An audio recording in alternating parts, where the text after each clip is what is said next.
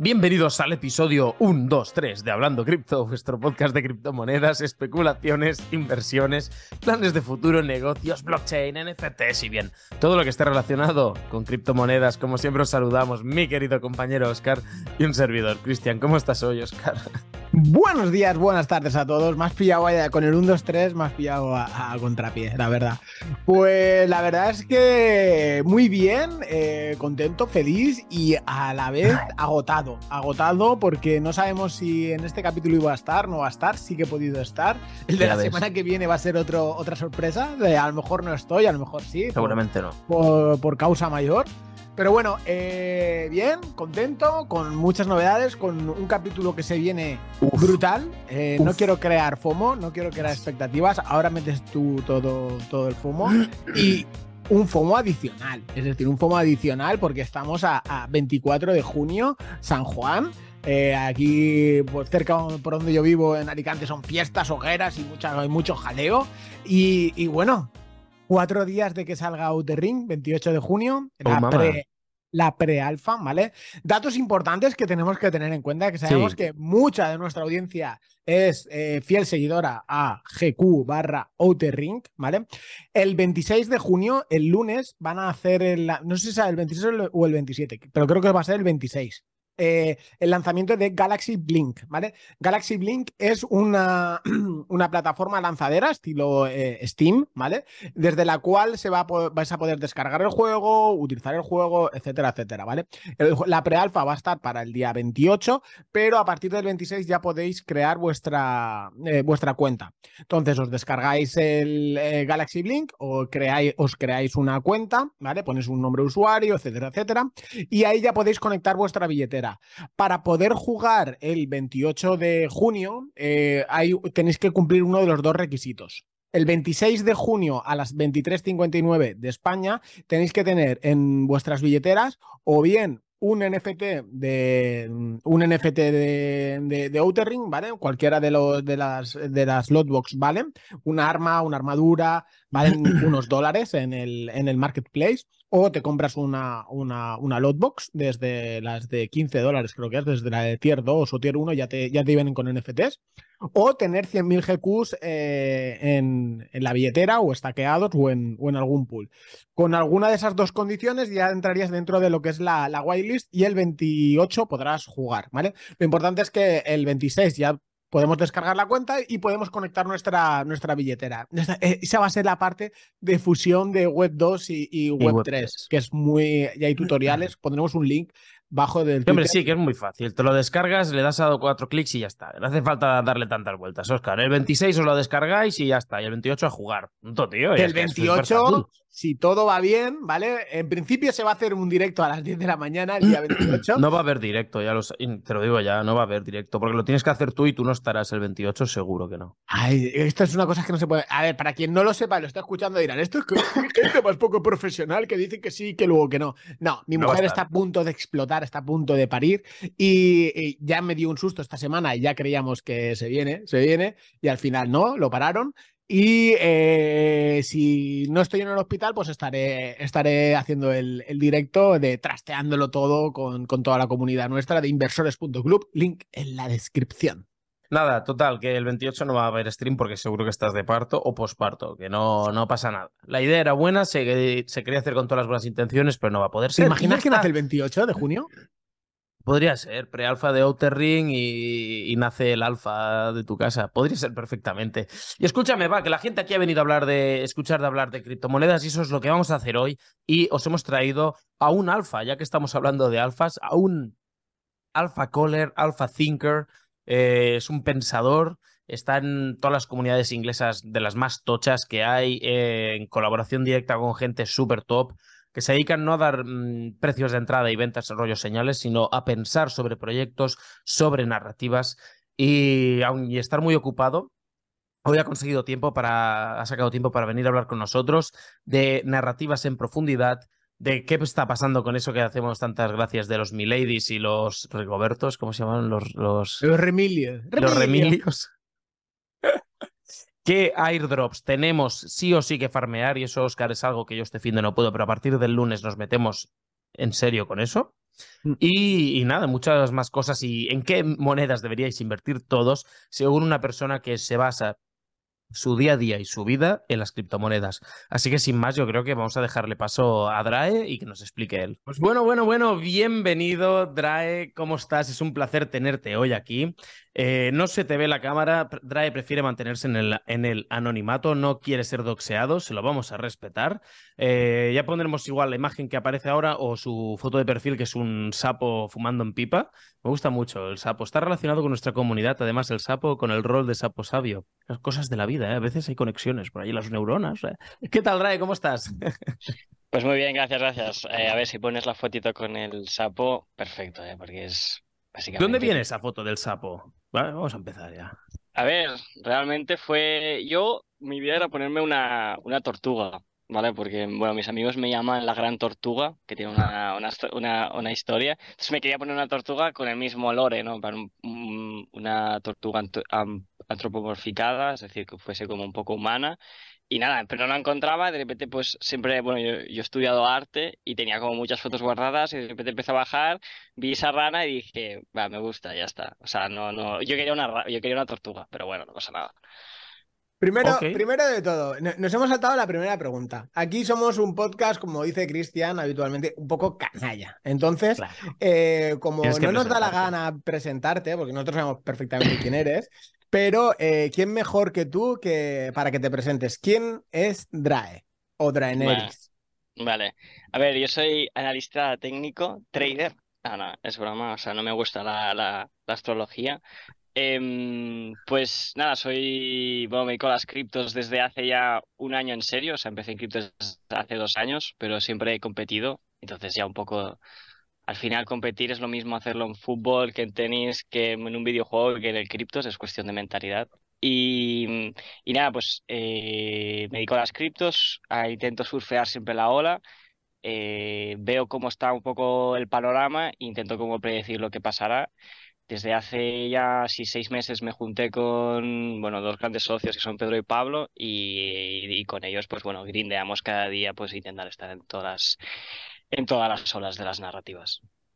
Narrativas, esto es algo que recientemente hablamos en este podcast, que es algo que habíamos ido hablando de ello, pero nunca dándole el nombre realmente ni categorizándolo como tocaba. Era, pues, a veces la acertabas con esa influencia de pensamiento y hace, creo que fueron dos o tres capítulos, Oscar, ¿verdad? Hablamos de las narrativas y de hecho creo que allí hablamos con... Fue cuando em, por primera vez contactamos con Drae, ¿verdad? Porque lo mencionamos y dijimos que él era un crack en, en cuanto a narrativas, etcétera.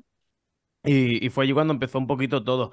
Yo me gustaría Claro, aquí te podemos tener preguntas al invitado, etcétera, pero yo tengo que empezar ya, ya que has soltado lo de las narrativas, Oscar, vamos a preguntarle, ¿te parece, no? Venga, vamos a la caña, que la gente que nos está escuchando tiene muchas ganas de aprender y, de entender cómo, cómo lo haces tú, cómo, cómo ves tú el mercado, porque ¿qué es esto de las narrativas? Vale, a ver, está a decir que el vídeo que hiciste está muy bien explicado o sea, me, me, quedé sorprendido. Fue como tomaste muchos apuntes porque estaba muy bien, realmente bastante bien explicado. Y. Para solamente... tú, Cristian. No, no, no. O sea, de explicación de habla hispana de lo que son las narrativas, de la mejor que he visto. Sí que había algunas cosas que es, por ejemplo, lo que explica Kobe, bueno, que te dije por privado, que, bueno, una narrativa, cuando más, cuanto más real se hace, es decir, tú tienes una imaginación de, vale, puede pasar esa narrativa y cuanto más real se hace, normalmente la gente lo que hace es vender y es al revés, tienes que comprar más porque tu escenario que tenías en tu cabeza pasa a ser más real, ¿no? Bueno, pues para, mí, para mí las narrativas no es básicamente como eh, ¿dónde está el, el, dinero, no? Porque todo en criptos mm, funciona a través de dinero. O sea, tu NFT si sube no es porque la gente le guste más, es porque la gente lo está comprando. O sea, da igual que tenga una noticia, que si no hay gente comprando, no va a subir el precio, ¿no? Mucha gente se queda esperando en bugs, por ejemplo, de, no sé, de proyectos de Polkadot ya que están muertos, diciendo, no, porque van a tener que subir. No, no van a subir si no tienen una narrativa. No, no van a subir si no tienen gente, compradores, ¿no? O sea, lo que me dedico yo y lo que creo que son las narrativas es intentar predecir dónde va a ir el dinero, ¿no? Entonces, lo que yo hago es, pues, hacer un paso, bueno, a mí lo que más me gusta en la vida es pensar y lo que hago es eh, hacer un paso para atrás, observar cómo está el mercado, quedarme quieto, ir a hacer un paseo, ¿sabes? Y pensar de dónde se va a ir la gente, ¿no? Por ejemplo, una de las narrativas que creo que van a pasar lo más probable es la de Zcash, ¿no? Con los tokens. Y yo, yo digo, vale, pues, o sea, tengo en mi mente que va a haber una narrativa ZK Pero claro, el problema es el coste de oportunidad. Yo lo que no puedo hacer ahora es comprarme el 20% de mi, portafolio en monedas de ZK Sync. ¿Por qué? Porque esas monedas de ZK Sync lo más probable es que de, aquí a cinco meses vista pierdan contra Ethereum. ¿no? Entonces yo lo que hago es, vale, tengo presente esa narrativa ¿no? en mi cabeza, pues cada semana que pase, poco a poco voy a teniendo más exposición, no es cada semana, puede ser cada tres, cada, cada un mes, lo que tú definas, y voy a ir teniendo exposición. ¿no? Por ejemplo, imagínate que yo quiero poner en mi back, voy a hacer números redondos para que se entienda, quiero ponerle en mi back de narrativo, o sea, de ZK Sync, 100 mil dólares. Pues yo ahora ya pongo un 15%, ¿no? Va a tener un poco de exposición. Entonces compro las monedas más principales de ZKSI. Cuando vamos acercando, nos voy poniendo más, 15%, tal, no sé qué, y de repente, imaginaros que saca el token de Layer 0. Esa gente, cuando sacan el airdrop y la gente vea que la gran mayoría de la gente ha ganado 2.000, 4.000, 5.000 dólares porque ha hecho sibling y no les han pillado y ha ganado dinero, la gente lo que va a decir es, guau, quiero hacer esto. ¿Dónde me voy? Buah, ZK Sync. Entonces se van a ZK Sync y lo que hacen es, a comprar la moneda porque se piensan que eso es necesario para el airdrop. ¿no? Entonces, cuando yo vea que pasa eso, yo voy a estar muy atento. Y cuando vea que sale el toque de airdrop del Layer 0 y empiezan a subir los tokens de ZK yo no voy a vender, yo voy a comprar más porque mi teoría que tenía en mi cabeza va a ser más real.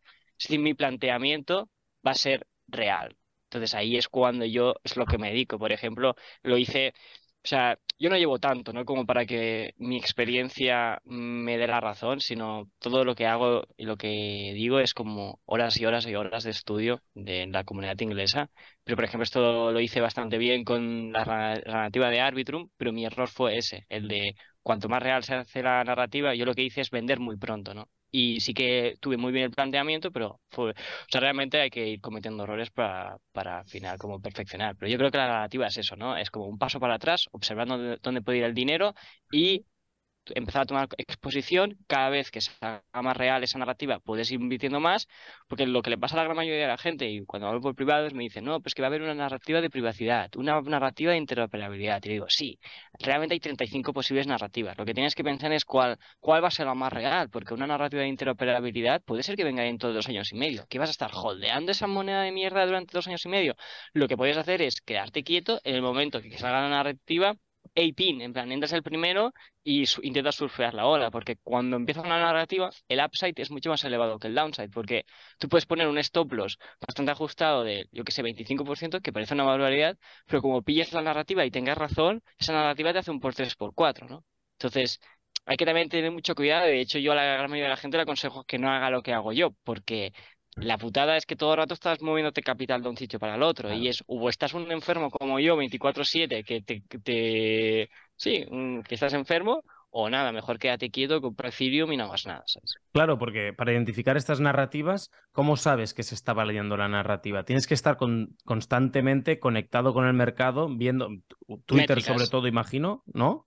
Sí, sí, sí, sí. Y métricas, o sea, por ejemplo en on-chain, o sea, imagínate en ZK pues de repente que el bridge ves que empieza a tener más volumen, o ves, por ejemplo, hay una aplicación que se llama App Sentiment, que es para ver el número de veces que se utiliza un ticker en Twitter, entonces puedes ver que más gente lo está utilizando, puedes ver también el volumen, el volumen te dice muchísimo en una moneda, o sea, son la cantidad de contratos que se hacen, pues si aumenta el volumen, pues eso significa que hay más gente que lo está utilizando, entonces, ta, ta, ta, ta, entonces son esas métricas que tienes que ir haciendo también on-chain, vas sabiendo qué ballenas están comprando, tal. La cosa es que no, o sea, en criptos es muy difícil definir como las probabilidades, ¿no? Y realmente esto es más instinto que otra cosa de, tú no puedes decir, eh, no, vale, cuando pase esto voy a aumentar 5%. Es más o menos un poco de, pues tenía un gráfico que lo, que lo puse por la cueva de Drake, que era como un, un dibujo que se veía como yo iba a rotar de, Z, de CFX, porque jugué la narrativa china, luego roto a la narrativa Layer 0 y luego roto a la narrativa ZKSI.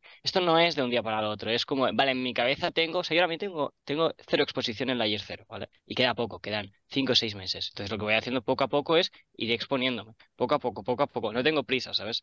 Es como, tengo más miedo del coste de oportunidad que el de ganar dinero, ¿sabes? Vale. Y hablando, de, hablando del Layer 0, ¿puedes contarnos un poquitín más sobre ello? Sobre el posible airdrop, cómo funcionaría, porque eso a la gente le, puede interesar mucho. Sí. ¿Tira un poco de FOMO a la gente o no? Venga, fomealo. Lo que tú quieras. Vale. vale, a ver, yo, uno de mis partners que más confío es Pablo, ¿vale? O sea, Pablo tiene una capacidad de análisis de proyectos increíblemente alta, o sea, es capaz de leerse un white paper y lo que yo tardo en sintetizar cuatro horas, y lo hace en 15 minutos Y Layer 0 me acuerdo un día que quedé con él y nos lo estuvo explicando y todo, y realmente el funcionamiento yo dije, es que te entiendo, ¿sabes? Porque no sé si habéis utilizado Layer 0 vosotros, pero no veis la comodidad que tiene, de rollo de que antes para utilizar un bridge, para hacer un swap, todo era como complicadísimo y Layer 0 realmente es un producto que soluciona un problema real, porque la gran mayoría de productos de blockchain no solucionan nada, ¿vale? Y Layer 0 es un producto, como dice Pedro, de 0 a 1, no de 1 a 2. Es decir, no existía y ya te está solucionando un problema desde, que sale. ¿no? Luego tiene una ronda de, financiación de 3 billones, si no me equivoco. O sea, que es un, un producto que no es como, no, es una startup, no, es, un, es una empresa con 3 billones de capitalización que está, le está fondeando todo el mundo y van a hacer un producto de la hostia, ¿no? Entonces, eh, aquí es donde voy a tirar el FOMO, ¿no? Los iDrops, ¿vale? Mucha gente se piensa que, ah, no, es que están trabajando gratis, está Vale, si estás trabajando gratis en los iDrops que te van a dar 100 euros, 50, 20 euros, que yo esos no los hago, ¿no? Yo lo único que hago en los iDrops es mirar la capitalización de mercado de lo que han recaudado y en base a eso miro las rondas de financiación y digo, vale, estos proyectos son los que más han recaudado, pues son los que voy a hacer el iDrop.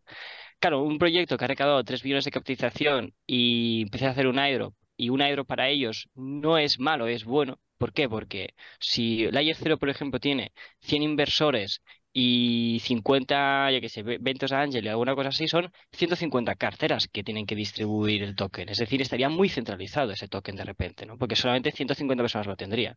Cuando tú haces un airdrop, lo único que haces es distribuir esa riqueza, ¿no? O sea, esos tokens. Entonces lo que haces es lo divides entre, ponle, 200.000 personas, 300.000 personas, y eso lo que hace es crear un network, crea una, una, una red infraestructura del layer 0 de los tokens, que es lo que hace que esté como, entre comillas, descentralizado, ¿no? Y entonces, cuando den el airdrop, la gente va a flipar, porque el airdrop que hemos visto con Arbitrum, Arbitrum dio de media 2.000 dólares de airdrop, 1.500, cuando la, ronda de inversión, si no me equivoco, era de, no sé si era de 500 millones o de un billón, pero muy baja comparada con 500 millones, vale, pues imagínate seis veces más, ¿vale? O sea, la gente no es consciente de la antes y después que va a hacer el airdrop del Layer 0 y yo lo estoy farmeando con bastantes carteras porque es como, ¿cuál es tu downside?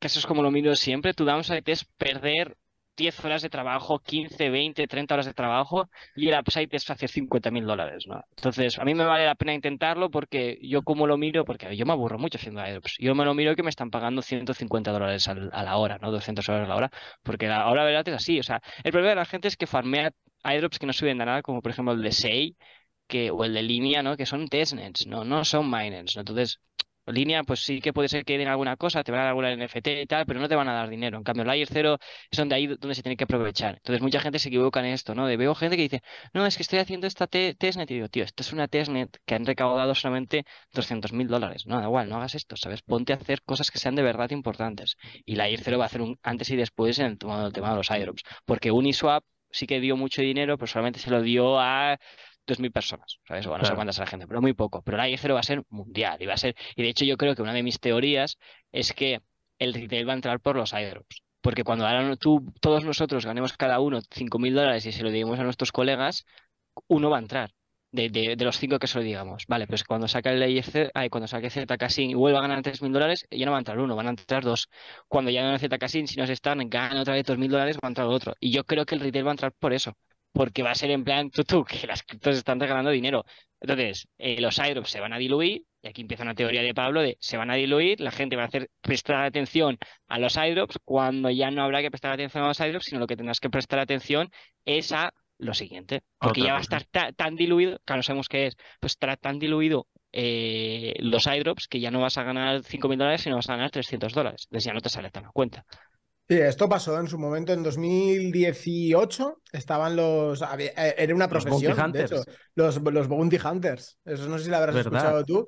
Y era gente que se dedicaba a farmear bounties de, de ICOs, de ICOs, como lo queramos decir, y se dedicaban, pues entraban al grupo de Telegram, saludaban, no sé qué, hacían las tareas que te ponían y te ganabas unos tokens. Y, había gente que ganaba muchísimo dinero, los, y sobre todo los, los, los, los primeros de todos. Y eso va a pasar así conforme lo habéis dicho. Es decir, en el momento que pase el boom, toda la gente va a empezar a farmear eh, cosas que, que no sirvan para nada. Y de hecho, nosotros, Cristian y yo, de hecho, se lo dije esta semana, digo, Cristian, el Layer 0 no se nos tiene que pasar. Es verdad, de hecho tengo el mensaje y ahora mientras lo de, tal como decías estaba pensando, vale, hay que empezar ya, ya vamos tarde, eso ya lo estoy viendo ahora, pero más vale tarde que no, nunca. por lo visto no. Y el tema del civil que has dicho, eh, no hay nada así. A ver, a ver, tenéis que, tenéis que pensar, ¿vale? O sea, Tienes que empatizar con la empresa, ¿vale? ¿Qué más te da que una persona la haga con cinco wallets cuando lo más probable es que tú de normal utilices cinco wallets? O sea, ¿cuánta gente, ¿cuántas wallets utilizáis vosotros a lo largo de un mes? Es que yo utilizo 10 wallets, ¿sabes? Bueno, 30, vale, pues, pues entonces, no pasa nada por utilizar 10 wallets que estén interconectadas y farmeando el airdrop de Layer 0. El sibling va para atacar gente que utiliza 250, 400 wallets. Hay bastante gente que lo hace. O sea, hay gente que se dedica 11 horas al día a hacer esto. Entonces, van a atacar a esa gente. No os preocupéis por la por sibling. En plan, no pasa nada la IP, no pasa nada la VPN. O sea, la cosa es que no, no seas gilipollas y hagas como 30.000 transacciones con un euro pensando que eso te va a ayudar. No, lo que quieren en ellos es volumen. La gente no quiere una transacción de un céntimo, quiere volumen. O sea, mueve 10k en una red, 10k en otra red, 10k en otra red y todo el rato lo vas swapeando y aunque lo estés haciendo con USDT, luego cambias a USDC, luego a Ethereum y tal, lo que quieren es que interactúes con smart contracts, lo que quieren es que hagas volumen y lo que quieren es que spamees el botón de transacción. O sea, no quieren, no quieren nada más, o sea, quieren pero es que empatiza con la empresa, ¿sabes? Entonces, no vais tarde, en tarde vais, o sea, si fuese un airdrop como muy complicado, os digo, bueno, va, pero es que es la IEC, es hacer cuatro swaps y ya está. Hacéis, hacéis un swap, por ejemplo, yo que sé, lo tenéis en Ethereum, lo enviáis a Arbitrum transformándolo ya en USDC. Luego en USDC lo cambiáis a USDT dentro de Arbitrum. Luego lo pasáis a AVAX desde USDT, lo volvéis a swapear, por ejemplo, a Stargate en AVAX con utilizando Trader Joe. Luego o sea, esto ya, mm, Pablo tiene muchos tutoriales que sabe muchísimo más que yo y hago lo más simple, pero luego intentar comentar actuar siempre con diferentes smart contracts. Por ejemplo, Moonriver también tiene un swap, luego Phantom, entonces los utilizáis todos. Y ya está. Y lo, que quieren es eso, que utilices que, que métricas, ¿sabes? Para ellos decir, mira, mira cuántas transacciones hemos hecho. Tal. Pero a la hora, para, para que la gente se, se, mm, ¿Cómo explicarlo? Sepa cómo hay que hacerlo, ¿vale? Em, ¿Cómo se lo explicarías? Es decir, porque estás diciendo que hay que ir pasando de, red en red, ¿no? ¿Esa es la forma de farmearlo? ¿O cómo sería? Sí, a ver, Layer 0 nada más es. Bueno, no, sé si es la definición, alguien me matará, pero para yo lo que lo veo es como un, un bridge enorme, súper bien hecho, porque no llega a ser un bridge, porque sí que realmente la liquidez, bueno, bla, bla, muchas cosas, ¿vale? Pero sí que lo veo como un bridge, ¿vale? Entonces, lo que tienes que hacer es pasar de una red a la otra. Tú tienes dinero y ellos tienen, están interconectadas con 11 redes. Pues tienes que coger ese dinero y moverlo por toda la red. Pero es que si tú mueves Ethereum por todas las redes, estás interactuando con un smart contract. Lo que tienes que hacer es swapearlo y hacerlo también todo ese movimiento con USDT. Y luego lo haces con USDC. Y luego lo haces con Stargate.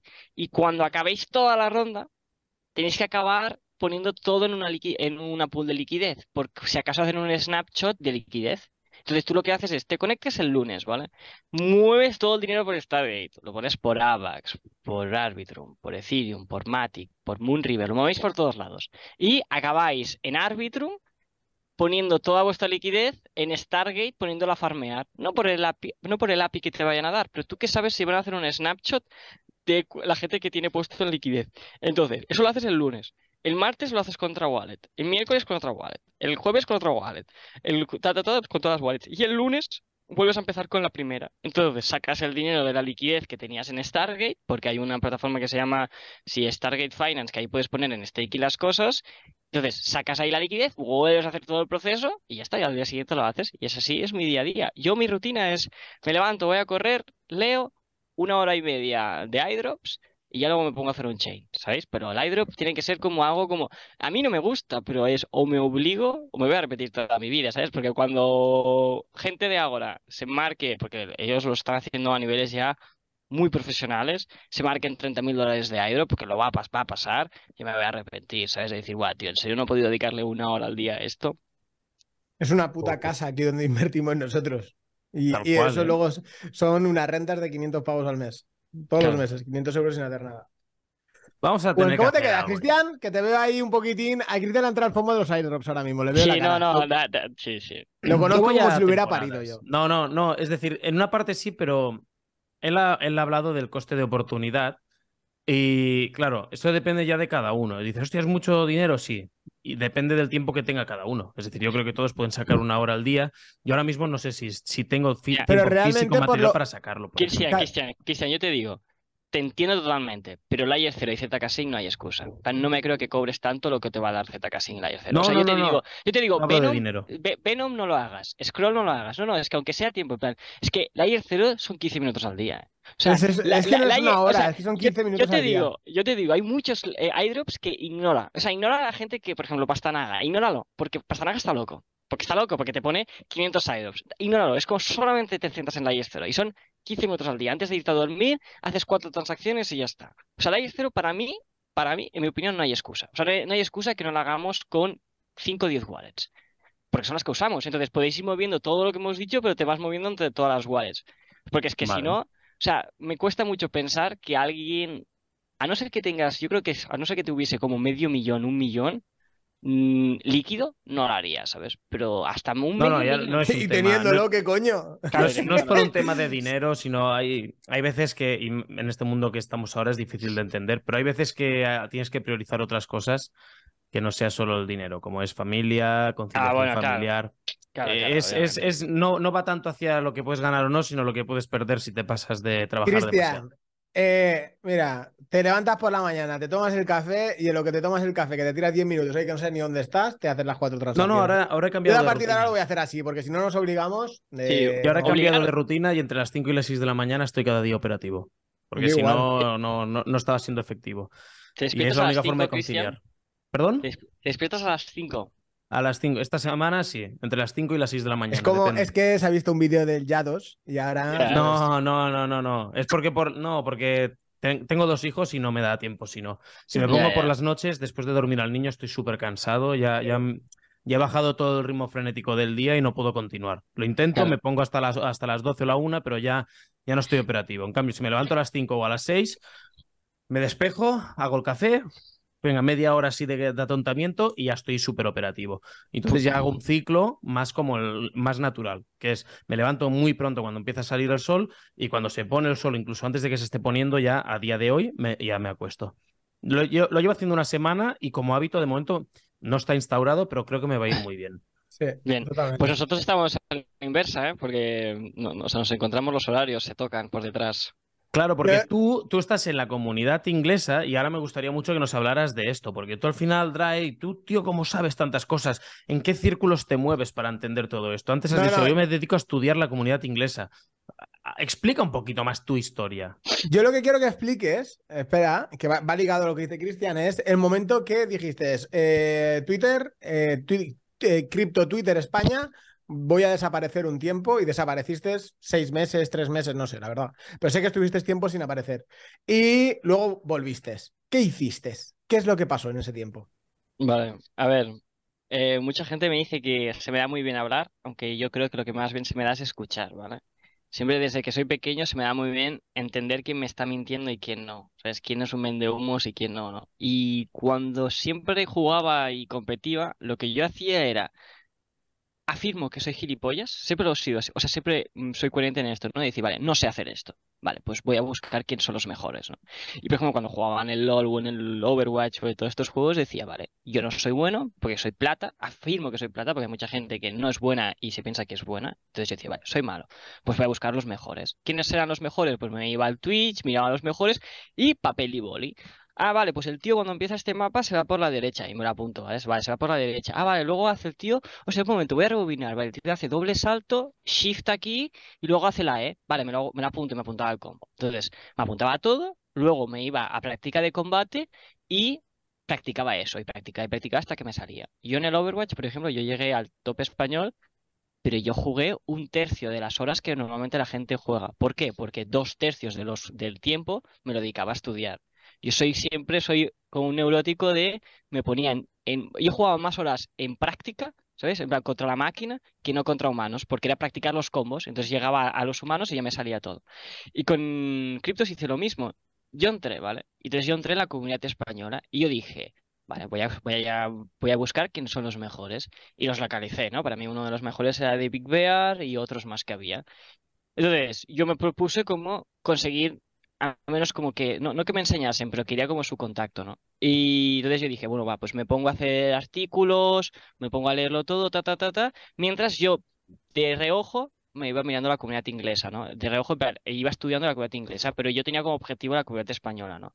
Entonces, eh, empecé a hacer artículos, tal, empecé a hacer mis, mis telegrams, tal, tal, tal, empezó a subir y llego como al tope de la comunidad española, ¿no? Diciendo, Buah, ya no hay más nivel y yo quiero más nivel, ¿no? En plan, quiero seguir como tirando hacia arriba, ¿no? Entonces yo dije, espérate un momento, me estoy pasando aquí cuatro horas al día en Twitter España, no estoy aprendiendo nivel, mi, mi objetivo es como, bueno, suena un poco aquí como anime, pero yo creo ser de los mejores. Entonces yo dije, vale, me tengo que ir a la comunidad española porque no estoy aprendiendo nada. Entonces lo que dije es, pues, y ver, ¿no?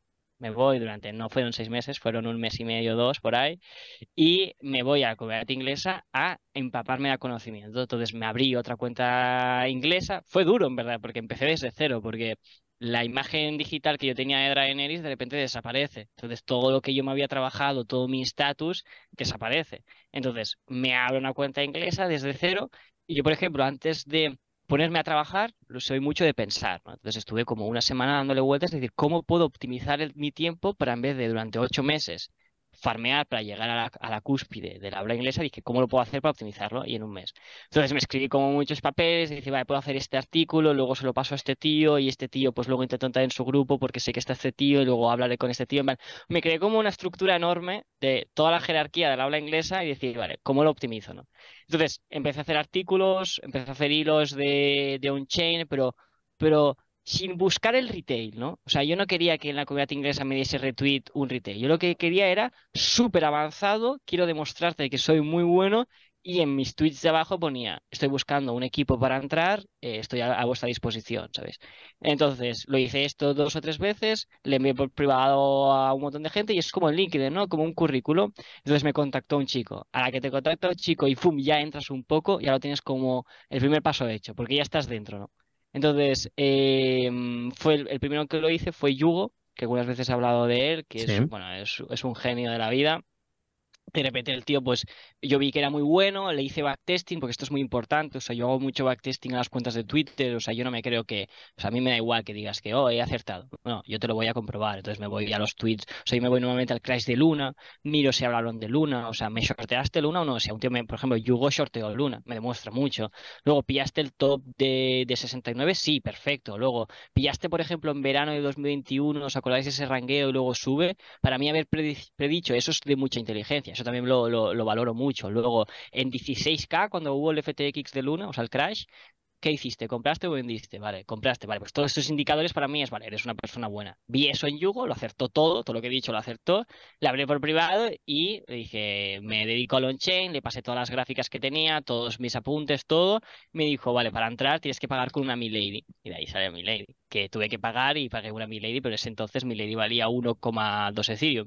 Entré y a partir de ahí mi mundo cambió, porque de repente me di cuenta cómo funcionaban las criptos, ¿no? De, yo, por ejemplo, la narrativa de China, eh, yo la información ahí, pues, de PHP, no sé si os acordáis, una que mm, Polinex o algo así se llamaba, en la comunidad española apareció en el Altam High y ellos ya lo estaban comentando justo en el bottom, ¿no?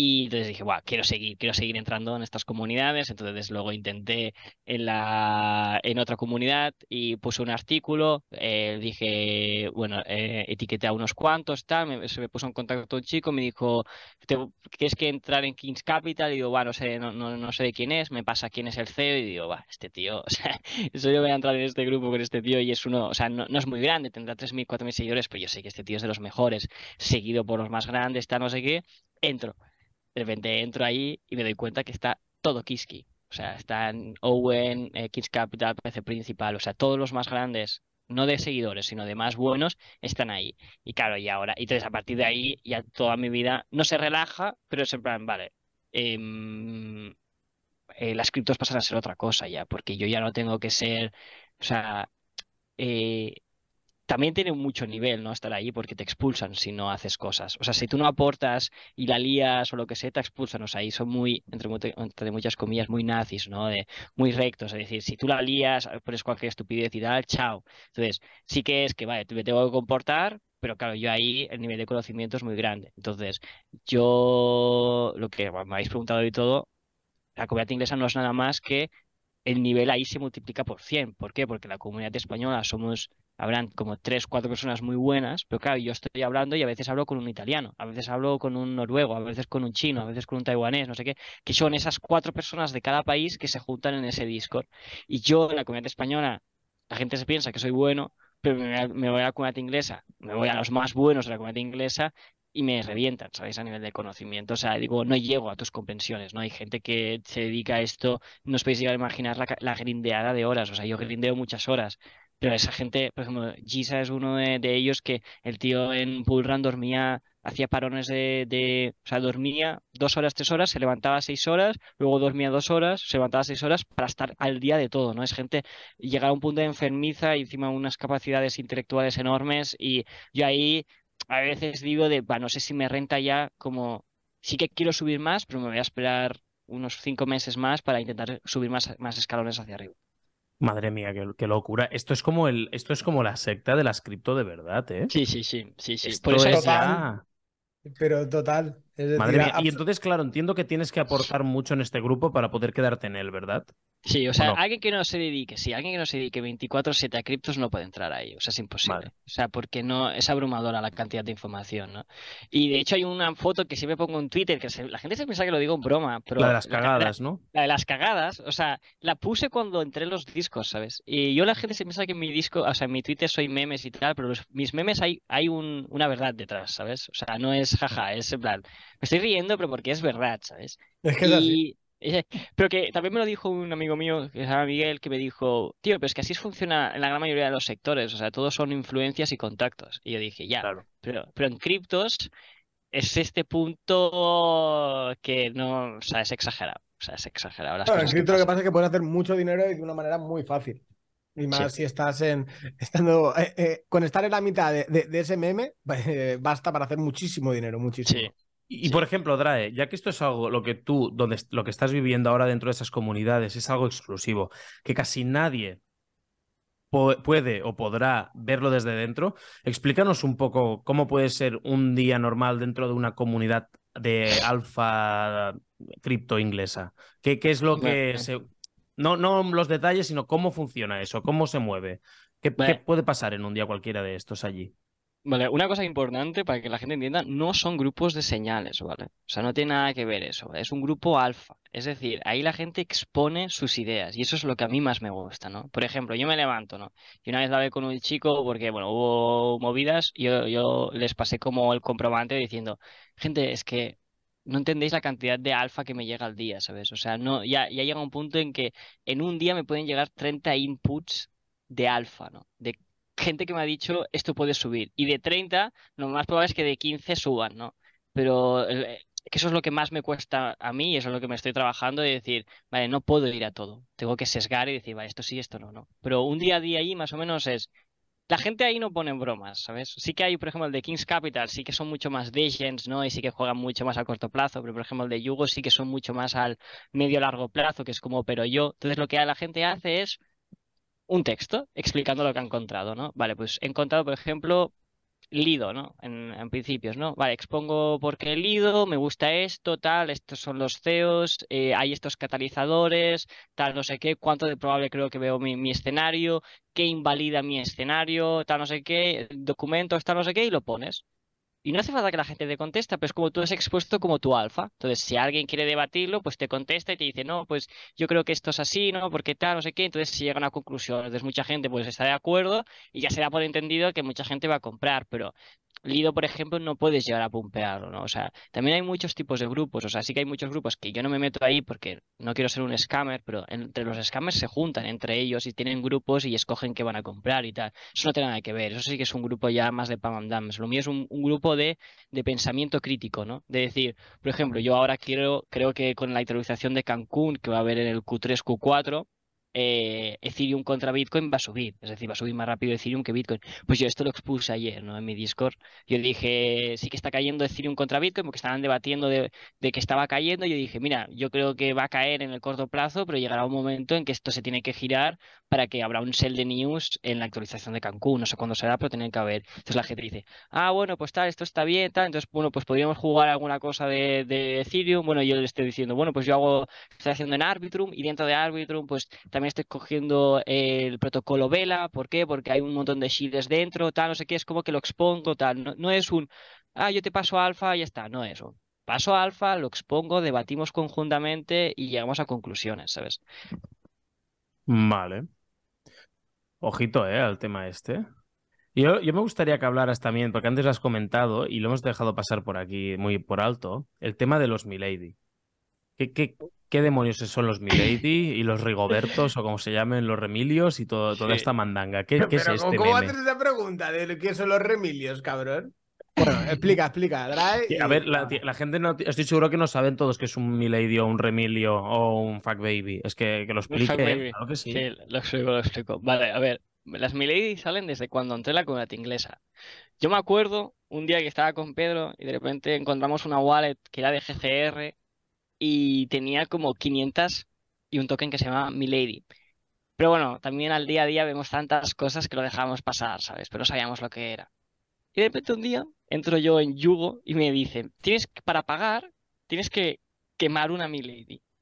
O sea, tengo que destruir una Milady del rollo. Me sobra tanto dinero, me, me, me creo tanto la narrativa Milady que creo que quemo una Milady, ¿no? Entonces yo, a ver, vale, sí, perfecto. O sea, quemo una Milady, no me importa, eh, y entro. ¿Cuánto dinero era?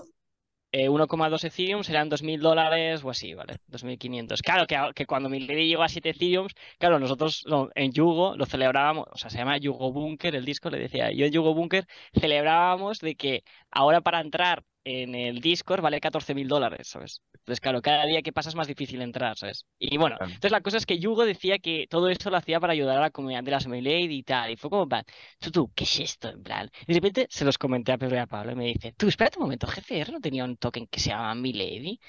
Y de repente dije, oh, sí, es verdad. Vale, pues vamos a ver. Y sí, sí, GCR, o sea, el top 1 de traders de habla inglesa, em, tenía, holdeaba la máxima ballena de, de Miladies. Entonces empezamos a investigar, tal, no sé qué. Y claro, lo primero que ves son niñas mal dibujadas, esquizofrénicas, con anorexia, y dices, ¿qué es esta puta mierda? Pero de repente empezamos a investigar más, empezamos a investigar más, y de repente en mi Discord, de, somos 30 personas solo, 5 tienen una Milady.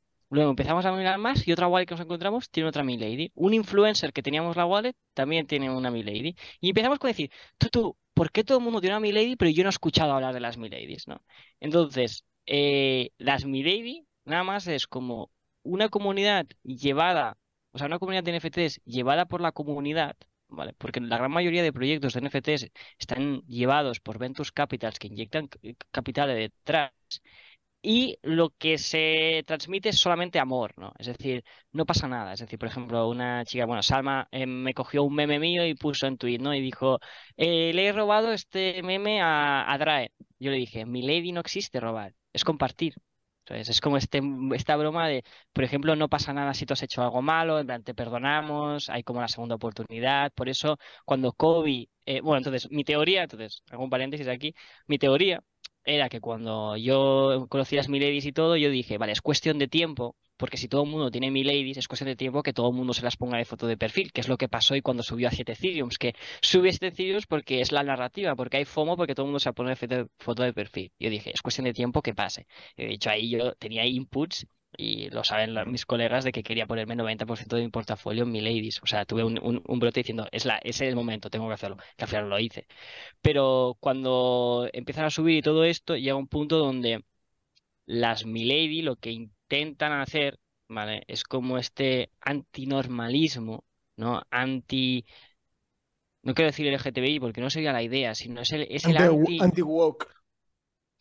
O sea, es anti, anti, es para mí, por eso creo que Elon Musk va a se- seguir molestando con las Milady, porque se parece un poco al pensamiento de Elon Musk, de es como un poco anarquía, un poco cyberpunk, un poco de, jaja, me da igual, hago lo que quiero, tal, no sé qué. Entonces, ¿cuál es la idea y cuál es lo, lo bonito, no? Porque ahora están saliendo muchas Milady, porque ahora la comunidad se está haciendo ultra fuerte, de decir, ¿cuál es la diferencia en cuanto a los, los otros NFTs, no? Porque hay muchísimos, ¿vale? Lo principal es que hay que separar, ¿vale? Entre NFTs y criptos, ¿vale? Son dos sectores diferentes, ¿vale? Ya. La cosa es que siempre ha habido como los Azuki, los Bowl, los CryptoPunk, entonces, ¿qué? que son de NFTs. Y de criptos nunca teníamos un NFT. O sea, nunca teníamos nada hasta que llegaron las Milady. Y las Milady son los NFTs de los criptos.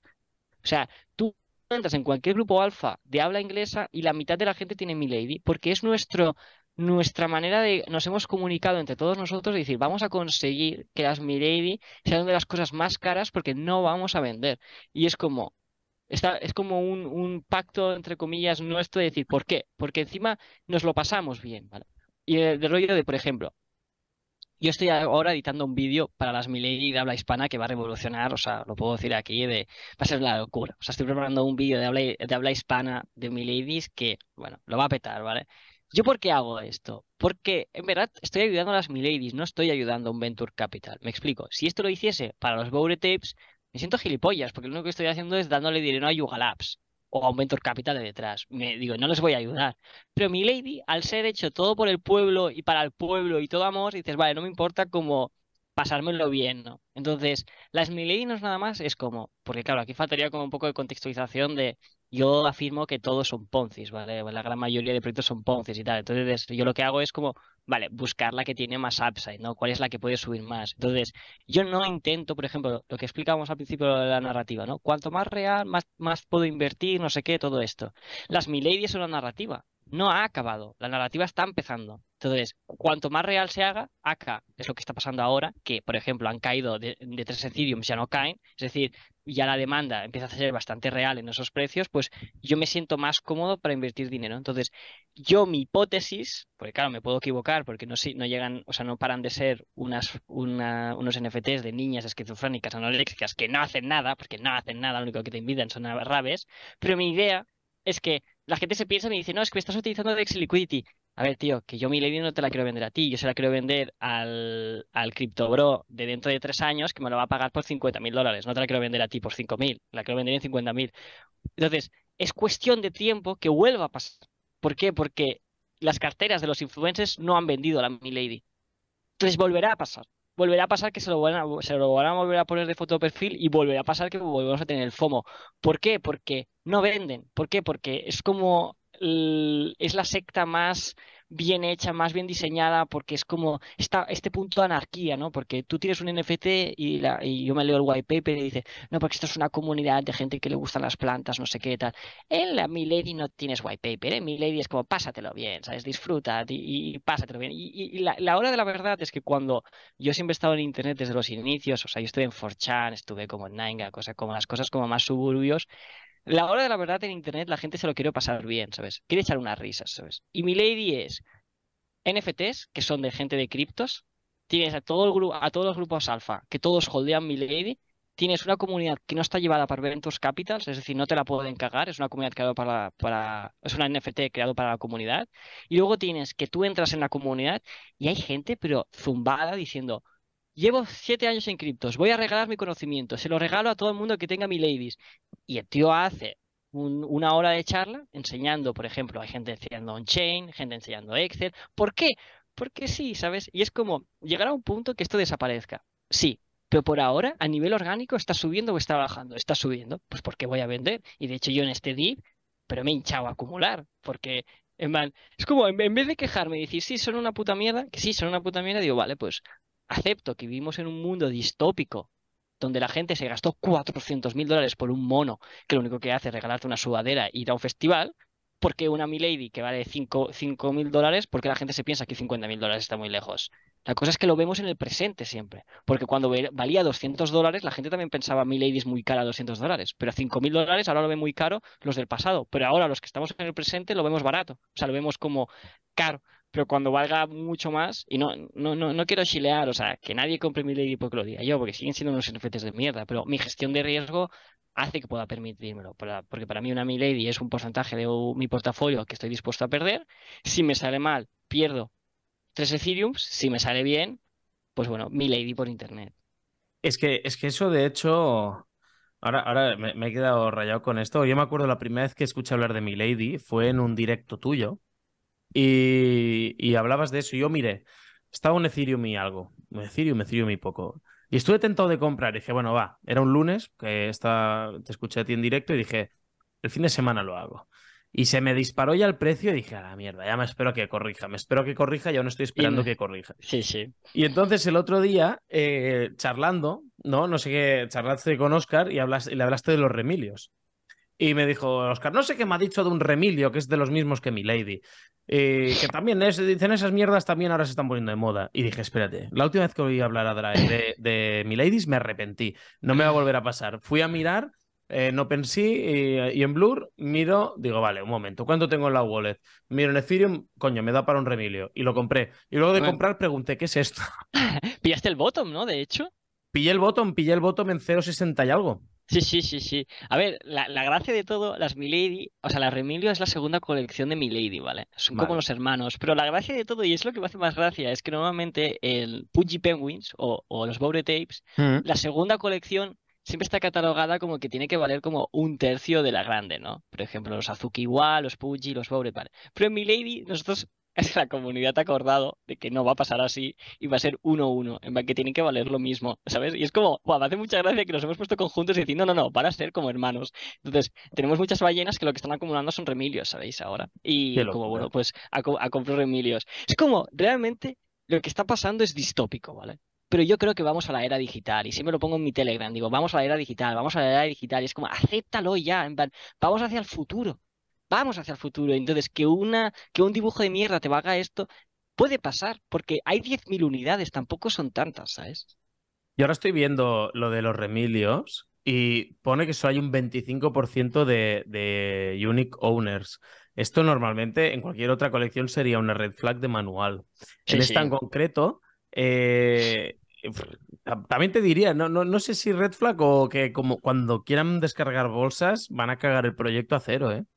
Claro, pero es que tienes que pensar, ¿por qué van a descargar bolsas ahora? No es mejor que se, o sea, es como lo que hace GCR, ¿vale? GCR se le, llama que es el Sophisticated Seller, ¿no? Está catalogado como uno de los mejores vendedores de, del mundo. O sea, yo, bueno, en la cuadra hemos estado estos días haciendo backtesting a GCR y han sido seis horas de, de vídeos de mirarnos todo el tweet de GCR, ¿vale? Y GCR pilla todos los tops, pero es exagerado, ¿vale? Es exagerado.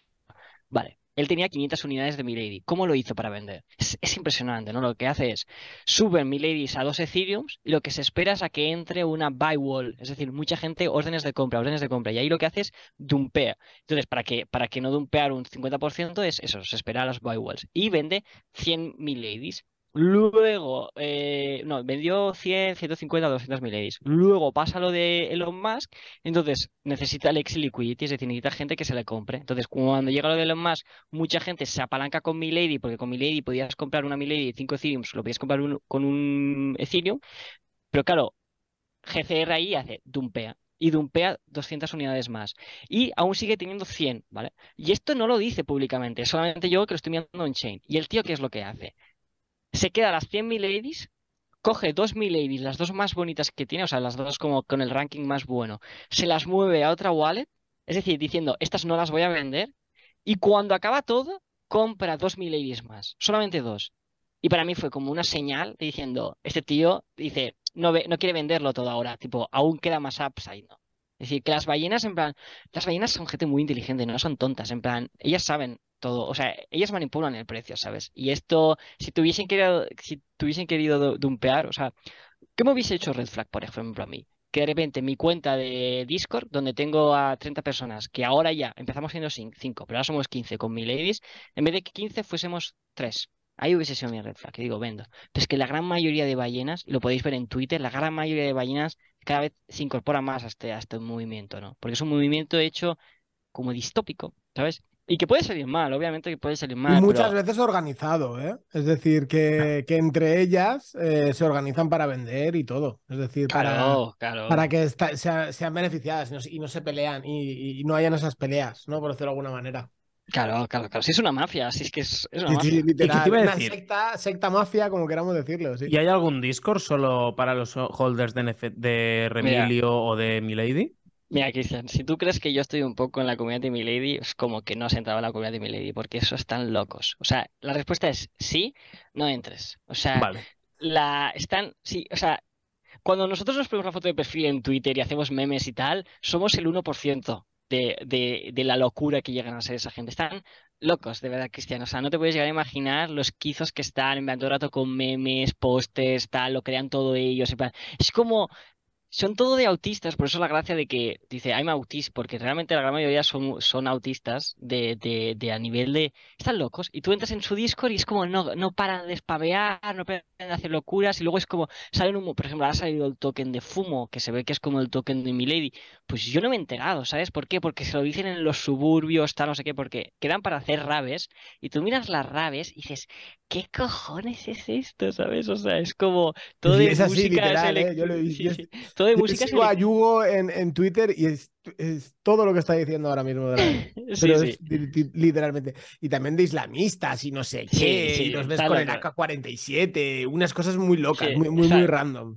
muy- Pero, pero tú crees que, en plan, ¿crees que eso, tipo, contra quién compiten? No compiten contra nadie, esa es la gracia, que es el caballo ganador, ¿sabéis? Y eso es lo que me hace confiar. O sea, para mí, por ejemplo, un tío dijo, no, porque ahora hay que buscar la, la, próxima Milady. Y digo, no hay próxima Milady, la Milady es la Milady, no va a haber sustituto. Totalmente. Y cambiando un poco de, de tercios, eh, sé que estás metido algo con Outer Ring, GQ, etcétera. Eh, ¿Has tenido o, te- o- o- o tienes en, tu, en tus bags o en tus bolsas? ¿Qué opinas de, de ello? Bajo Buah. tu perspectiva de narrativa gaming, etcétera. Va, me, me- me parece un compromiso, ¿eh? Porque mira que me había propuesto como no criticar cultos cuando iba en, en, o sea, porque a veces me invitan en sitios, por ejemplo, fui con Edu, que era de XRP, mucha institucional, entonces claro, no puedo decir nada mal de XRP. Entonces, ahora sé que aquí estáis muy aclamados por GQ. Pero a ver, voy a dar mi opinión y la verdad, ¿vale? A ver, eh, yo creo que vamos a vivir una narrativa play to earn. Creo que los videojuegos, o sea, vamos hacia un mundo adicto a los videojuegos y sé que Ready Player One, la película esa, sé que vamos hacia ahí, ¿vale? Aunque no me guste mucho, eh, tengo que aceptar a veces que el mundo va hacia ahí. Lo de la narrativa play to earn va a existir. Luego, la comunidad española está loca, ¿vale? O sea, hemos creado a Ibai, hemos creado a Auronplay, eh, hemos creado a streamers súper grandes, entonces tenemos una capacidad de impulsar gente hacia arriba muy grande, ¿no? Entonces, GQ, lo interesante de todo es que tiene todos los matices para que pueda llegar a salir bien. Y lo más importante en estas comunidades así un poco, vamos a decirle, cerradas, lo más importante es que tenga un buen líder y GQ cumple muy, muy bien con esto porque Valdés es muy buen comunicador, se mete con los haters, tal, y esto está súper bien para como crear esta piña. Y yo sí que tenía una Mac de GQ, yo compré GQ, pero vendí hace dos semanas, tres semanas, perdonad, cuando hubo ese pump antes de este dumpeo, porque era para el sell de news, porque, bueno, eh, un poco utilizando un poco la teoría de juegos y un poco de Gen Spartan, de las teorías que dice, me planteé del rollo, vale, ¿quién queda por comprar? Porque, claro, entraban todos los grupos de retail y todos estaban, bueno, porque el juego sale en 20 días, el juego sale en 20 días, y digo, ¿quién es el que va a comprar en 20 días, sabes? O sea, porque alguien va a tener que comprar, o sea, si estamos diciendo que esto va a subir es, van, no va a subir porque si es alguien tiene que comprar. Y digo, coño, si todos estos retails están pensando en vender, pues voy a hacer una cosa, voy a vender antes que ellos, ¿sabes? Entonces que cayó luego. Pero Bueno, a ver, yo claro. Aquí el tema es que ya de lo que es España, probablemente los inversores cripto españoles ya han invertido. Todos los que iban a invertir, casi Claro, todos falta ya el han inglés, invertido. falta el inglés. Ese es el problema de la, de la... Pero es que el inglés, y esto estoy muy de acuerdo con Pedro, a la, a la- cuando yo hablo con mis grupos alfa, no les interesa para nada los play to earn, los tienen como muy tachados. ¿Por qué? Porque se piensan que un play to earn es token inflacionario y ya está. Sé que GQ me lo estuve explicando Pedro y dije, oh, coño, pues esto pinta bien, ¿sabes? Porque el de primeras cuando me lo explicó Pedro yo dije, va, un play to earn más, ¿sabes? Pero no es así. Entonces, esa es la idea que por eso falta hacer el salto de calidad hacia la comunidad inglesa. Pero es que en verdad, para mí, eh, como que no hay prisa, ¿sabes? Cuanto más tarde en- saquen en sacar las cosas, la gente se piensa que, sacar el juego es bueno y para mí es malo. O sea, tienen que, que esperar más, esperar más. ¿Para qué? Para que llegue el retail, ¿sabes? Y sean ellos el que se coman el sell de news. Porque si no va a ser una pelea PvP entre todos los holders de, de GQ. Entonces, que esperen. Que es- para mí es como que, lo- que tarden en un año más, ¿sabes? Sé que en teoría lo van a sacar en diciembre, me dijo eso Pedro, puede ser. Yo si fuese Correcto. ellos, yo si fuese ellos, creo que solo hablo con Oscar, aunque Oscar dice, opina que no, que cada uno tiene sus opiniones, pero yo creo que los play, todo, la, todo me esperaría sacarlo hasta que no, no llegue la Bull Run, sino meses antes de la Bull Run, ¿sabes? Porque ahora te, te sale GQ y nos viene un Black Swan, pasa una guerra, no sé qué tal, y te jode todo el chiringuito, ¿sabes? En cambio, si no hubiese salido, te vale el Black Swan, dices, da igual, o sea, no hemos salido, pues nos esperamos un mes más y lo sacas ahí, ¿sabes? ¿Y la, y la narrativa de los ETFs? Eh, bueno, pues eso no es narrativa, eso es la, el, el- Bueno, el- ya es bueno, ¿no? sí, no, no es la narrativa, es decir, es eh, el, el último ETF de BlackRock. eh, Tienen, no sé si sabéis cómo funcionan, lo, lo explico. eh, ellos para la, la SEC para probarlo tienen como eh, hasta cuatro veces, ¿no? Es decir, llega una fecha eh, pueden aprobarla, rechazarla o posponerla y así hasta cuatro veces. Entonces, el importante que es el de BlackRock llega el, la fecha tope, porque siempre lo que van a hacer, que es lo que hicieron estos años anteriores, lo posponen hasta que llega el último momento y lo rechazan. Y si no lo rechazan, el que propone el ETF se echa para atrás porque saben que lo van a rechazar. Y si lo rechazan, no lo, vuelve, no lo puede volver a proponer. No sé si me he explicado bien. Entonces, el de BlackRock, eh, fecha tope es 25 de febrero. ¿No se juntan muchas cosas para este 2024? Sí, o sea, también año chino, ¿eh? Que esto no hay que infravalorar China los supersticiosos que llegan a ser, ¿vale? Que el año chino en China es el dragón, que el dragón es siempre bondad, o sea, en plan, que todo sube, vamos. Pero yo también te digo, ¿eh? Lo de las ETFs, qué día, sé, qué día va a ser, tal. Para mí es todo es manipulación y te van a poner el día que más bien le vengan para pumpear el precio. O sea, para mí es como que no hay que darle. O sea, para mí es, y lo puse ayer en mi grupo de Telegram, estaba poniendo, bueno, que, bueno, que hace un año ya decía que íbamos a vivir la teoría institucional, que esto va a estar súper regulado y tal, y era como estaba citando mensajes y diciendo, no para tirarme flores, sino para ver qué es lo que decía en ese momento, para ver cómo tenemos que actuar ahora. Y lo único que hay que hacer es quedarnos quietos y esperar a que BlackRock haga su querida ETF para que los boomers empiecen a comprar Bitcoin mientras nosotros les dumpeamos nuestro Bitcoin, porque ellos han tenido que aceptar que no nos van a poder sacar nuestro Bitcoin. Lo han intentado con Luna, lo han intentado con FTX, tal, tal, vale. Le han sacado dinero a mucha gente. Pero los que no han vendido no nos lo van a poder sacar. Entonces lo que han aceptado es, vale, le compramos a ellos las backs y luego se las dumpeamos, porque lo que quiere hacer BlackRock es quiere comprar ellos para luego dumpearlos a, los boomers. Entonces, lo único que tenemos que hacer es quedarnos quietos, que es lo que estoy haciendo yo, comprar Ethereum, comprar Bitcoin, y en dos años se lo vendemos un por cinco más caro y ya está, y ahí jugamos contra ellos, contra, que como dice Vision Spartan, que es contra la máquina, porque no se enteran de nada y los vamos a, les vamos a reventar. Y ya está. Para, no, para mí lo de ETF y tal es como, vamos hacia ahí. O sea, me sabe muy mal y realmente me mola mucho como la filosofía de Bitcoin descentralizado y tal. Pero BlackRock tiene, quedan no sé cuántos trillones tiene de... de, 9, trillones de dólares. Es una locura eso. Fidelity 4,5. Si es que es eso, al fin y al cabo, esto es lo que Cristian y yo le hemos hablado muchas veces. Eh, es decir, al final es entender las reglas del juego. Es decir, tú tienes que entender cómo funciona todo. Eh, si eh, se puede poner con palabras narrativas, catalizadores, etcétera, etcétera. Pero al fin y al cabo, el, fin es el mismo, es entender cómo funciona todo y hay dos opciones. O te enfadas y dices, joder, es que esto está manipulado, esto es una mierda, esto es una estafa, las criptomonedas son una estafa, los NFT son una estafa, como queramos decirlo. O jugamos con ellos, ¿no? Es decir, vale, eh, ¿qué es lo que va, cómo lo manipulan? Mediante noticias. Me da igual que sea un ETF, que me da igual que Rusia banea las criptomonedas, me da igual que China desde el 1 de junio en Hong Kong se pueden comprar eh, criptomonedas o son cripto friendly, me da igual. Es decir, al fin y al cabo la historia es, eh, vale, sube, baja. Es decir, subimos a 20.000, bajó a 3.000. Subimos a 69.000, bajamos a 15.000 Subimos ahora, ¿qué será? 120, 150, 100, 80, no lo sé, porque al fin y al cabo no, no sabemos de astrología, como bien has dicho tú. Eh, y luego, cuando suba, se los vendemos, es decir, vender nuestras bolsas un por cinco más caro y luego ya bajará y cuando esté abajo ¿Qué voy a comprar? ¿En, en 15, en 20, en 25, en 30? No lo sabemos. Cristian y yo, por ejemplo, decir, creo que lo que mejor se nos da es eso, es decir, comprar y olvidarnos, eh, al fin y al cabo. Y nosotros, la, compra gorda, creo que la hicimos, y la hicimos en Discord, en abierto, con las cantidades. Eh, fue en 17.000, 17.500 creo que es, y lo dijimos, que esto sea el bottom, pues probablemente no, que seguramente baje, Sí, y que baje, y bajará bastante. Pero yo me siento cómodo comprando en 17.000, que luego baja 15.000 a 14.000 a 12.000, tenemos más liquidez para, eh, para poder comprar porque confiamos en el que vaya a subir. Es decir, que dentro de unos años, bien sea la narrativa, que esto sí que es la narrativa del, del, halving, ¿no? O el, catalizador del halving, que es el que va a influenciar a todo el mundo, de que hay menos recompensas, etcétera, etcétera. Entonces es entender las reglas y jugar con ellas.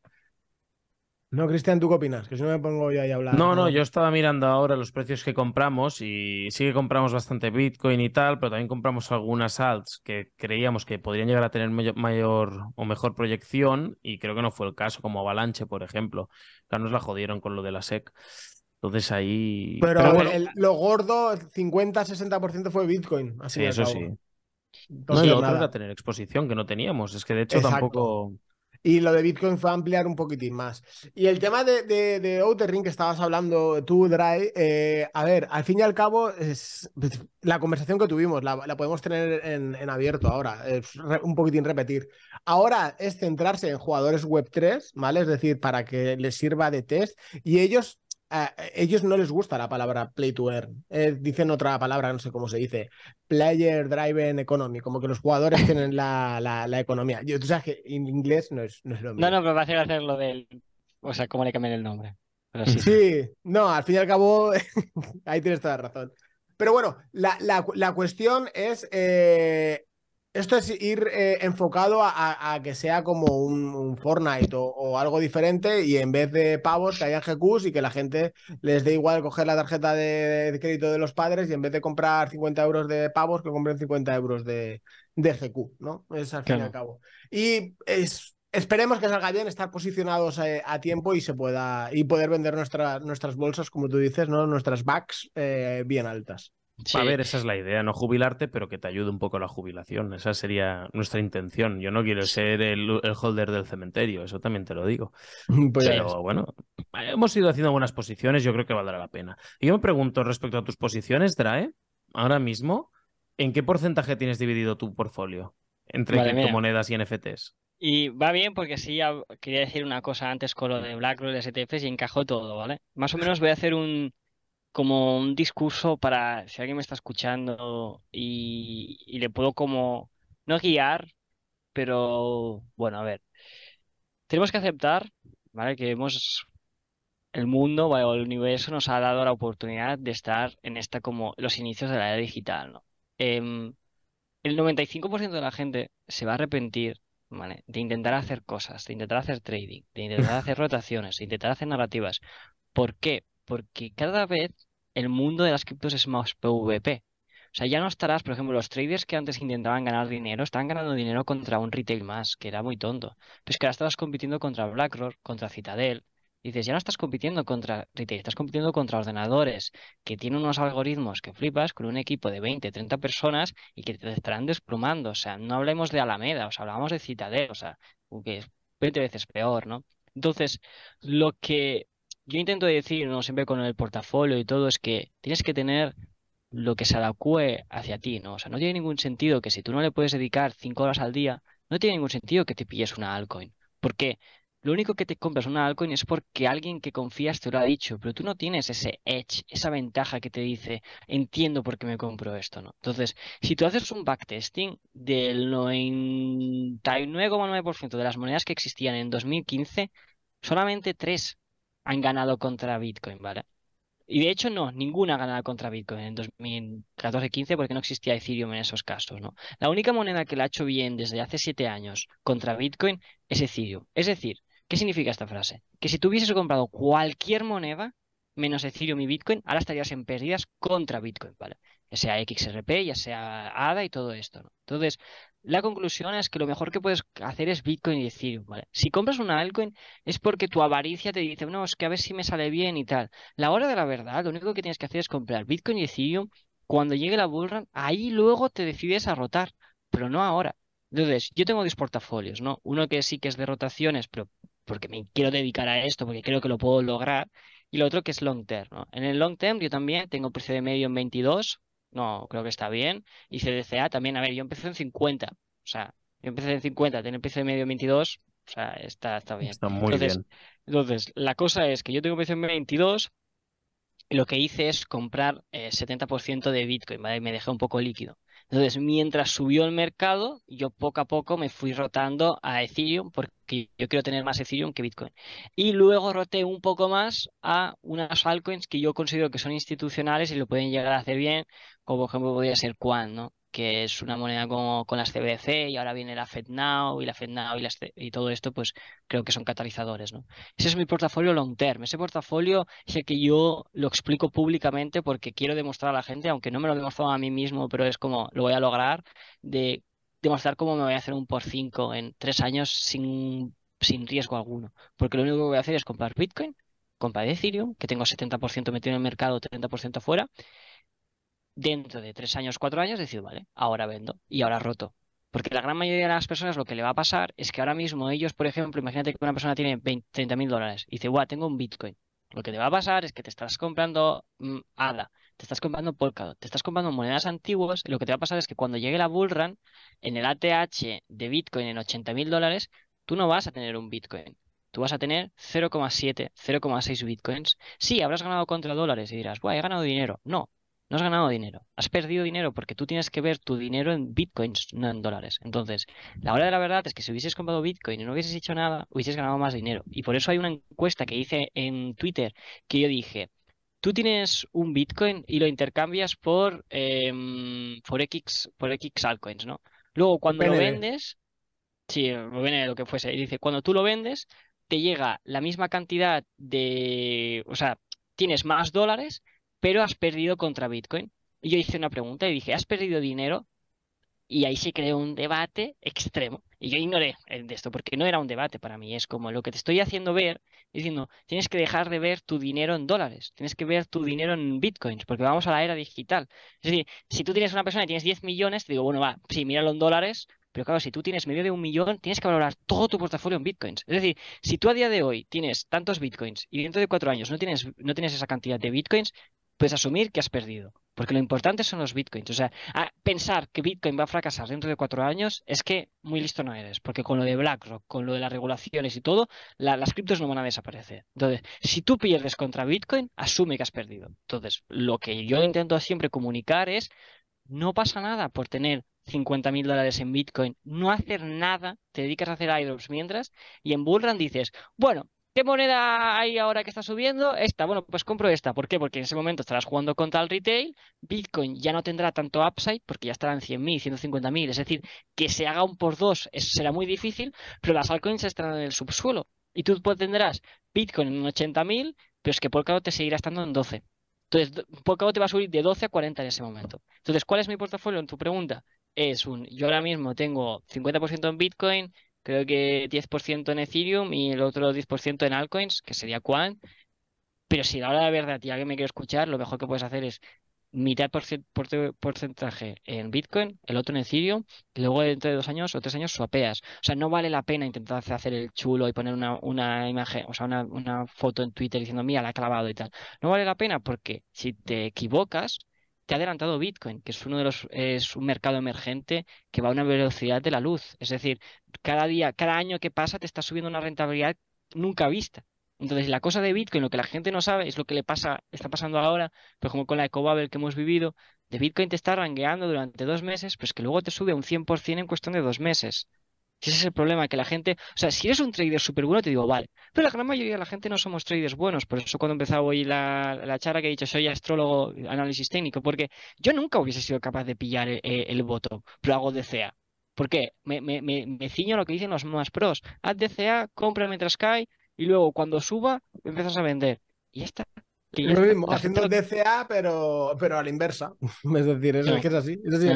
la, la, gente que critica el DCA es que no quiero insultarles, pero eso no tiene ningún sentido. Que no, tiene ningún sentido que critiques el DCA porque Warren Buffett eh, recomienda el DCA, ¿sabes?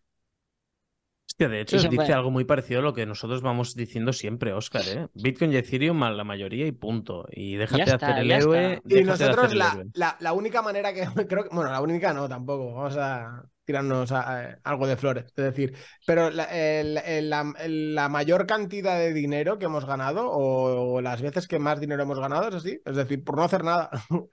Comprando Bitcoin, Ethereum y, pues ser felices. es que es así, es así. Y ya luego en Bullrun, eh, hay narrativa play to earn. Bueno, pues entonces eh, tengo, imagínate, tenía tres Bitcoins que son 200 mil dólares cada uno, tengo 600 mil, bueno, pues cojo 100 mil y va, los muevo. Pero ya estás ya, ya, ya no puedes ganar más contra Bitcoin, ¿sabes? A ver qué hago ya con lo que me queda. Pero no pasa nada, no pasa nada. La, gran mayoría de la gente, yo, yo hago encuestas en mi Telegram para dar a entender a la gente, le preguntas ¿cuántos cuánto porcentaje de altcoins tiene. Y hay gente que tiene 90% en altcoins. Y dices, tío, ¿no ves que literalmente es casi imposible y encima a nivel estadístico, cuantas más altcoins pongas, más difícil es acertar? Porque a ver, esto es un poco difícil de explicar, pero si solamente hay cinco monedas que suben contra Bitcoin durante la bullrun, que en nuestra bullrun fue, por ejemplo, Link, que Link fue de las que subió, pero luego de un PO contra Bitcoin, tal, no sé qué. Dice, solamente hay cinco monedas. Si tú en tu portafolio tienes una moneda, es fácil acertar, entre comillas, esa. Pero cuantas más monedas hagas, más diversificas y más difícil es acertar que todas esas monedas van a subir contra Bitcoin, ¿entendéis? Entonces, la gente que tiene ahora 12 monedas contra Bitcoin, contra la, o sea, en altcoins, dices, me sabe 50% vas a perder, seguro. Sí, 60%. Sí, sí, justo eso, sí. Matemática por bestia, ¿eh? Sí. Por eso me sabe mal. Y, de hecho, mis telegrams, en gran parte, mi telegram es para ayudar a las personas a decir, tío, en plan, de verdad, no pasa nada, tío. No pasa nada. O sea, cómprate esto y te lo estoy demostrando cada vez, ¿sabes? En plan, ha subido la Cobabel, se ha hecho un por dos Bitcoin y tú no has hecho nada. Ah, y la gente siempre. No, no, te, iba a decir ahora, porque aquí siempre lo preguntamos cuando viene un invitado. Y, yo te diría, ¿algún proyecto en especial que le veas mucho potencial?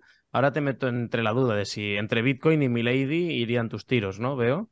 Sí, yo creo que, yo sinceramente creo que el, eh, donde más seguro estoy con mi dinero, a ver, en mi, ban, en mi banner de Twitter siempre voy a poner a partir de ahí como lo que estoy más seguro, eh, pero, o sea, en lo que confío más, ¿vale? Primero es Bitcoin, ¿vale? Por todo el tema de las CBDC, porque creo que las CBDC lo único que hacen va a ser impulsar Bitcoin en cierta forma. Eh, tienen luego Bitcoin, luego tendría Ethereum, luego tendría Milady y luego Arbitrum. Arbitrum yo no apuesto a cuatro años vista, yo Arbitrum apuesto a seis meses vista. Pero si tú me dijeses, vale, tienes que comprar y holdearlo durante cuatro años. No te tocó ninguna altcoin. Pero es que ninguna, es que al igual, porque Arbitrum es la, hostia ahora. Coño, igual que fue BNB, la BNB Season, que fue la hostia, o Matic Season. Claro, ahora sí, lo vemos súper claro, pero dentro de tres años no. Entonces, ¿confío en algún proyecto cuatro años vista? No, en ninguno. Solamente en Bitcoin y en Ethereum. Es que en ninguno. Es que es así, es que es así. Es, tan fácil y tan sencillo como eso. Si hay que ver, nosotros, Cristian, que lo hemos visto, de la, de la Bull Run del, del 17, del 2017. ¿Qué queda? ¿Qué queda? Es decir, no queda nada, no queda absolutamente. Hasta Bitconet cayó. No, no, es que es verdad, es así, es así. Es, que es así, es que es así de simple. Eh, hay que entenderlo y ya está, y jugar y aprovecharte de esas, de esas olas. Hay que comerse el ego. Porque lo que la gente tiene, y yo me lo he tenido que trabajar, ¿eh? de hecho yo en la Cobabel tenía mucha exposición en, o sea, demasiada exposición en altcoins que no quería, y en este DIP, en 25, reformulé mi portafolio diciendo, no, no, no. Lo voy a poner como, o sea, yo tenía en el otro portafolio, en el de rotaciones, que sí, sé que tengo otras cosas, ¿no? Tengo Conflux, tengo otras cosas, pero, pero sí que estoy ganando contra Ethereum, bla, bla. Pero la gente lo que tiene que hacer es asumir que no tiene esas capacidades para hacer all-in altcoin, ¿sabéis? Y no pasa nada. Como, el único que puede hacer eso son los elegidos, ¿vale? Y para ser un elegido tienes que tienes que estar primero siete años en el mercado, ¿no? Y tienes que haber estudiado y tienes que rodearte de los mejores, tal, no sé qué. Es como asumir, no pasa nada, no eres tan bueno, vale, ningún problema. Escuchas a los más buenos que te dicen, compra Bitcoin Ethereum, pues lo haces, punto. ¿Sabes? En vez de pensar que aquí eres, eres maestro Yoda, no. O sea, bueno, maestro Yoda ahora el chiste, pero, o sea, el hecho este de mucha gente se piensa que puede y no, acepta que no puedes, no pasa nada. Ya está, entiende las reglas. Punto. Ya está, no es, tan complicado. Claro, entonces ser el más listo de la clase, porque los más listos de la clase le están metiendo ahí su vida entera, pues confórmate en, saber que si vas invirtiendo con lo que decimos en Bitcoin y Ethereum, no tienes que hacer mucho más. Lo vas mirando de vez en cuando si quieres, pero no lo toques. Te planteas un lockdown del tiempo que sea, de los años que sea, y luego lo revisas y vas a ver cómo estará. Difícilmente esté peor. No, y, si quieres, Cristian, si tú, por ejemplo, quieres diciendo, no, es que yo quiero un poco rotación, tal, le dices, vale, hazlo, pero con el 5% de tu cartera.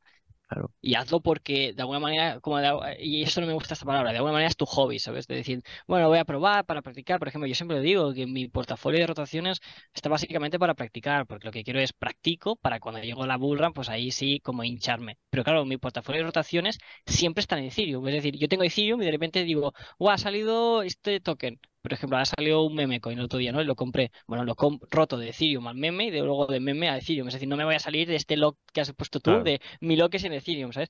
Pero, y esa frase de diciendo, eh, la, gente tiene que dejar de intentar pensar en holdear eh, dólares, ¿sabes? Los dólares ya tic-tac, tic-tac, se les acaba el tiempo, ¿sabes? Y Rey Dalio lo dice, todo el mundo lo dice, y la gente aquí se piensa diciendo, no, y es que voy a ser trader, voy a hacer una rentabilidad de Bitcoin que te da un 80% al año, ¿sabes? Y dices, tú vas a hacerme contra dólares, me vas a hacer una rentabilidad más grande que, Bitcoin, es que no te, no te lo crees ni tú, ¿sabes? O sea, Bitcoin no, no, no, no lo vas a superar, acéptalo. Porque no, pero que no pasa nada y vosotros lo vais a demostrar y yo lo voy a demostrar, ¿sabéis? Dentro de, de, cuatro años, cuando todo el mundo dirá, oh, no, es que ha subido todo, pero, o sea, ha subido Bitcoin, pero mi altcoin se ha quedado tirada. Ya, sabe mal, llega pasando esto desde, desde el 2011, que se, o sea, 2009 que se creó Bitcoin, ¿no? Cada bullrun pasa lo mismo, primero sube Bitcoin y luego las altcoins, primero Bitcoin y luego las altcoins. ¿Y qué hace la gente en Bear Market? Oh, compro altcoins. Muy bien, tío. es que es así, es que es literalmente así. Y ahí, se ve la dominancia, es decir, dominancia que ha tocado los mínimos, ¿no? 40 y algo, y ahora está en 50, y, y se tiene que ir al 70. Tiene que ir al 70, 70. Que luego bajará al 30. Y luego bajar. Es que es eso. Pero en ese momento rotamos. En ese momento rotamos. Pero ahora no. Ahora no. Es que es así, es así de simple. Pues yo creo que por hoy, ¿eh? chicos, no sé si Cristian te queda alguna, alguna preguntita. No, no, después de esta, de esta masterclass de, de, narrativas, de Miladies, de airdrops con Draenerys, yo creo que lo tenemos todo. Yo, me, ha gustado muchísimo, de hecho, este es uno de los que me, me volveré a escuchar lo estamos grabando, pues mira, en unas horas, no, a la vuelta, a la vuelta. En un par de días, me lo, cuando estoy conduciendo, me lo voy a volver a escuchar todo porque creo que, que es muy interesante todo lo que se ha dicho durante este capítulo, que vale muchísimo la pena. Y nada, te queríamos dar las gracias, Drae, por, por haber dedicado tu tiempo a venir a nuestra humilde morada. Ha sido un placer tenerte por aquí y esperemos que no sea la última vez. Exacto, que, que, es, la segunda vez que la hacemos venir, porque mm. la primera vez eh, hubo un fallo. sí. No, em, emergencias familiares. Eh, exacto. Pero bueno, muchas gracias, Drae, por venir, de verdad, de, corazoncito. Eh, nos lo hemos pasado pipa, hemos sacado deberes cosas que hacer, como la del Layer 0, que yo llevo dos, tres semanas diciéndoselo a Cristian, me está diciendo, envía las tazas, envía las tazas, y yo, haz tutorial del Layer 0, haz tutorial del Layer 0, y ahí, estamos, entonces sí o sí lo vamos a hacer, y, muchas más cosas como como es decir, Bitcoin y Ethereum, sabiendo que vamos por el, por el buen camino. ¿no? Pues sí. No, y a vosotros para invitarme, chicos, porque se agradece. Eh, aunque ya he decidido que poco a poco voy a intentar irme, no, irme, pero mantener como, yo no quiero ser como crypto influencer favorito, ¿sabes? Solamente ir como por mi lado y a ir a mi bola, así que le agradezco que me invitáis. Y nada, ya dentro de cuatro años vuelvo cuando esté Bitcoin en 200.000, ¿vale? Y ahí siga el momento de rotar y demos, vale, ahora eh, ponemos un recuérdame bot en cuatro años en el tweet, pero, pero vamos. Os vamos a dejar el, Twitter de, de, Drae, ¿vale? Que comparte información cojonuda, es decir, muy, muy, muy buena. y Hay que leer entre líneas a veces. Exacto. Totalmente. Pues nada, chicos, muchísimas gracias. Eh, un abrazo y nos vemos en el próximo capítulo, Cristian, ¿no? Perfectísimo. Adiós.